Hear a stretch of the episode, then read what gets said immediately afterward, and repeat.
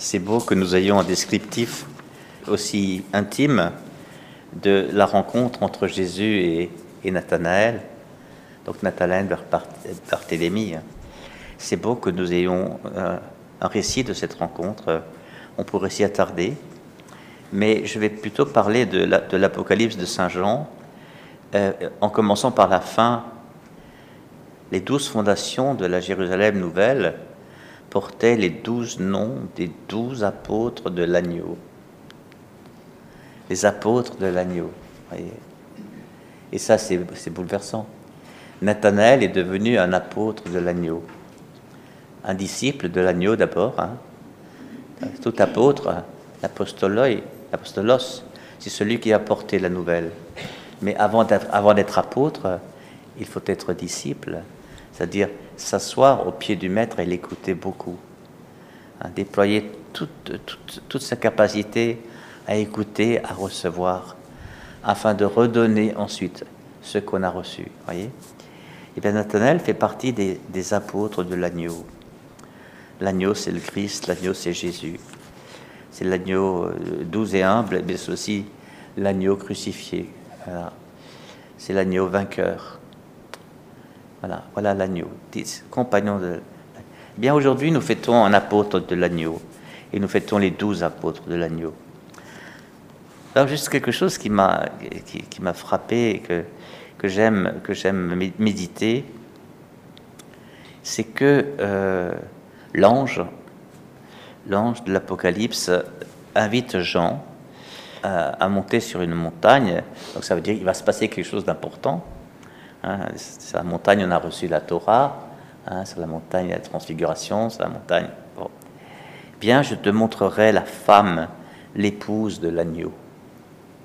L'épouse de l'agneau. Alors là, les, les, commentaires voient généralement deux sens à cela. Euh, d'une part à l'Église, hein, c'est-à-dire le, rassemblement de ceux et celles qui font confiance à Jésus, qui font confiance à Dieu révélé par Jésus. Voilà, donc c'est le rassemblement des croyants de l'Évangile. Donc c'est les compagnons de l'agneau. Au chapitre 14, ils s'appellent comme ça, les compagnons de l'agneau, c'est magnifique. Voilà, eh bien, euh, c'est l'Église dont nous sommes mais c'est aussi, l'humanité que, Jésus est venu chercher pour la réconcilier avec Dieu. Jésus est venu pour, euh, pour des épousailles. Jésus, c'est Dieu venu sur terre pour épouser l'humanité euh, et entrer dans une, dans une relation d'amour, euh, en intimité avec tous les humains, l'humanité tout entière. Voilà. Mais c'est ainsi que Dieu l'a voulu. Afin de toucher l'humanité, il a fallu toucher une partie de cette humanité qui librement choisit de suivre le, Messie, le Christ. Et, ensuite, ce sera la tâche de cette Église de vivre une telle proximité avec, avec celui qui la fonde, avec le Christ, avec le, Dieu de miséricorde révélé par Jésus et, l'Église tellement imbibée de cela qu'elle transmet ça autour d'elle et ainsi elle évangélise. Elle évangélise euh, tous les humains au contact desquels elle est. C'est ça la grande vision apostolique, c'est-à-dire euh, de, l'apostolat de l'Église. Elle est envoyée dans le monde. Vous, vous restez dans le monde, dit Jésus en Jean 17. Vous n'êtes pas du monde, mais vous êtes dans le monde dans lequel moi je vous envoie. Voilà notre position dans le monde, c'est d'être envoyé. Alors, j'aime regarder ça. Euh, vous savez que la Bible commence par, euh, par, des, par, des peuples qui sont des, des nomades. C'est même pas des peuples, c'est des tribus, c'est des, voilà, des nomades qui n'ont pas grand-chose, juste leurs animaux, euh, des tentes, le matériel nécessaire, et puis ils, vont là où il y a de, des prairies, là où il y a de quoi boire. Ils vont, voilà, ils cherchent euh, leur nourriture, mais aussi ils fabriquent des choses et, voilà, ils essayent de vivre et de survivre. Voilà. Ça commence comme ça, euh, et puis ça finit, d'après l'Apocalypse, avec une ville. Une ville. mais une ville qui descend du ciel. Une ville qui descend du ciel. Alors j'ai quand même eu la curiosité de regarder quelques versets avant, chapitre 21, c'est vraiment la Jérusalem nouvelle, hein. et, quelques versets plus haut, euh, Dieu dit, euh, Dieu qui est sur le trône au cœur de cette ville, il dit, euh, voilà, c'est fait, c'est fait. La création nouvelle est là, et je, l'ai faite avec tout ce qui est, avec tout ça. Donc la nouvelle finale, euh, Dieu ne l'a créée pas à partir de rien, comme au commencement de l'histoire. Dieu a créé le temps et l'espace, il a créé le monde à partir de rien. Là, c'est à partir, on pourrait dire, du meilleur de l'humanité, de ce que les humains ont produit. Jérusalem a été construit, mis en œuvre euh, voilà, par des hommes nomades qui sont devenus sédentaires. Euh, et, mais à Jérusalem même, il y a eu du péché, vous le savez. Et Dieu a été longtemps euh, fâché avec Jérusalem, et puis ils se sont convertis, et puis voilà. On connaît bien l'histoire tumultueuse du peuple, du peuple hébreu. Euh, la Jérusalem nouvelle, elle vient du ciel. Voilà. Elle descend du ciel d'auprès de Dieu. Mais elle descend du ciel, donc vous voyez, c'est le meilleur de ce que nous avons pu vivre ensemble, parce qu'une ville, c'est les hommes qui vivent ensemble. Hein. Le, mieux que nous avons pu créer en, matière de société, en matière de politique, en matière d'art, en matière de culture, en matière de, de, charité, de solidarité avec les plus pauvres. Le meilleur de ce que nous avons pu vivre se trouve récapitulé dans la Jérusalem nouvelle, mais elle descend du ciel. Ça veut dire qu'il a, il a aussi purifié de, tout ce qui, dans l'ancienne Jérusalem, n'a pas sa place au ciel. Tout ce qui est péché, corruption, euh, tout ce qui est égoïsme, tout ce qui, tout ce qui ne ressemble pas à Dieu, c'est simple, voilà. Et puis elle ne descend du ciel que qui, de ce qui est bien avec Dieu. Elle avait en elle la gloire de Dieu. La gloire de Dieu, c'est, c'est le foyer ardent qui brûle dans le cœur de Dieu. C'est la, gloire de Dieu, c'est ce que Dieu est et manifeste partout il se révèle. Et alors vous voyez que euh, c'est une ville, c'est une ville avec des hautes murailles, mais il y a, trois portes par, côté. Elle, comprend 12 portes, c'est 4 fois 3, hein. 4 c'est le chiffre de la terre, et 3 c'est le chiffre de Dieu. Donc c'est humano-divin. Hein.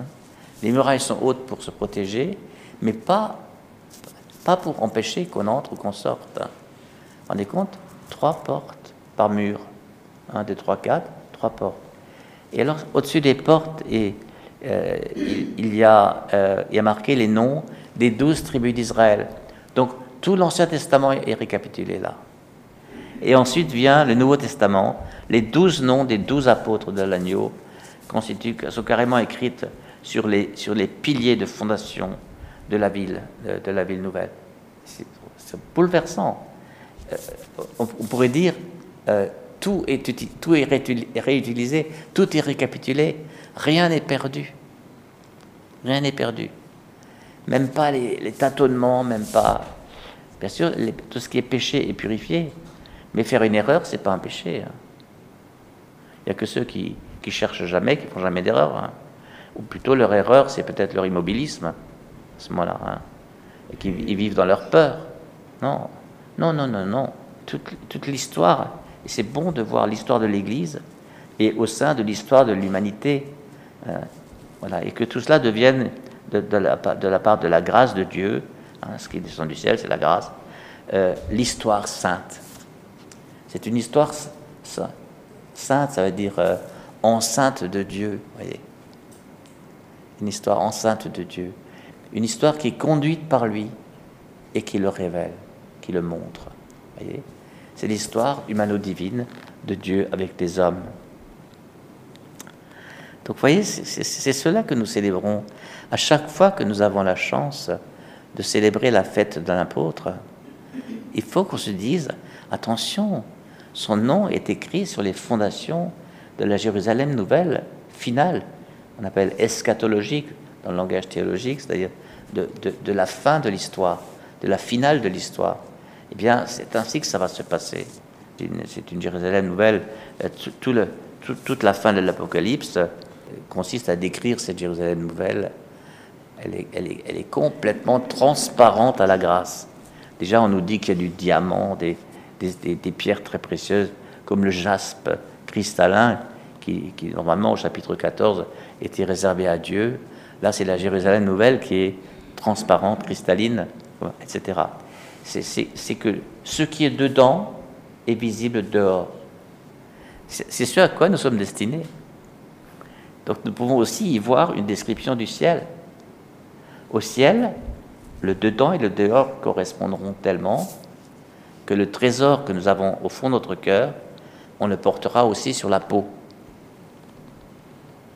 C'est quand même une bonne surprise.